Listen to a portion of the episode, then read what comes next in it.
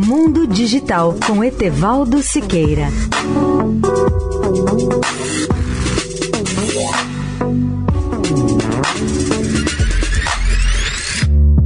Olá, amigos da Eldorado. Continuamos hoje a falar sobre inteligência artificial e aprendizagem de robôs. A equipe da startup americana OpenAI de São Francisco desenvolveu uma mão robótica, a Dactyl, que já é capaz, por exemplo, de montar e desmontar o cubo de blocos entre seus dedos.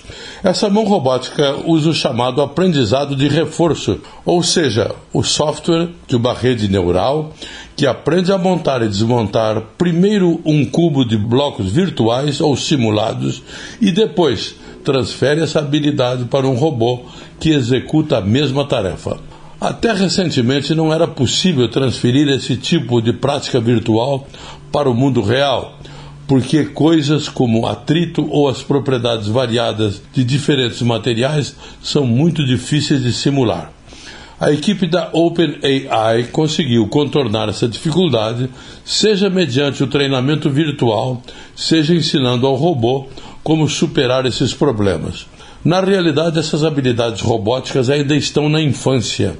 Serão necessários ainda mais avanços para que os futuros robôs venham alcançar a destreza necessária e possam trabalhar tanto em fábricas como em serviços domésticos, tais como colocar os pratos em máquinas lavadoras e até ajudar a vovó a sair da cama. Etevaldo Siqueira, especial para a Rádio Eldorado. Mundo Digital com Etevaldo Siqueira.